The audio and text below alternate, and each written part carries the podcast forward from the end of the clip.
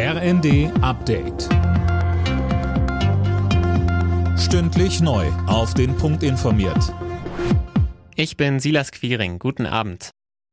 Deutschland könnte jetzt doch deutlich schneller unabhängig von russischem Öl werden als gedacht. Das hat Wirtschaftsminister Habeck bei einem Besuch in Polen gesagt. Das äh, Problem, das noch vor einigen Wochen für Deutschland sehr groß erschien, ist deutlich kleiner geworden, so dass Deutschland eine Unabhängigkeit von russischen Ölimporten sehr, sehr nahe gekommen ist. Bisher war der Plan, Ölimporte aus Russland bis Ende des Jahres zu stoppen. US-Verteidigungsminister Austin begrüßt, dass Deutschland jetzt doch 50 Gepard-Panzer an die Ukraine liefern will. Beim internationalen Ministertreffen auf der US-Luftwaffenbasis Rammstein sprach Austin von einem wichtigen Schritt.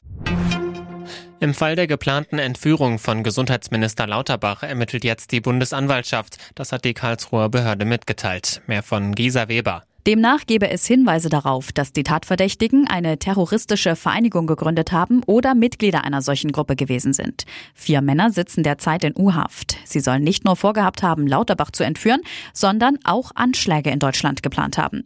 Mitte des Monats war die Gruppe mit dem Namen Vereinte Patrioten aufgeflogen.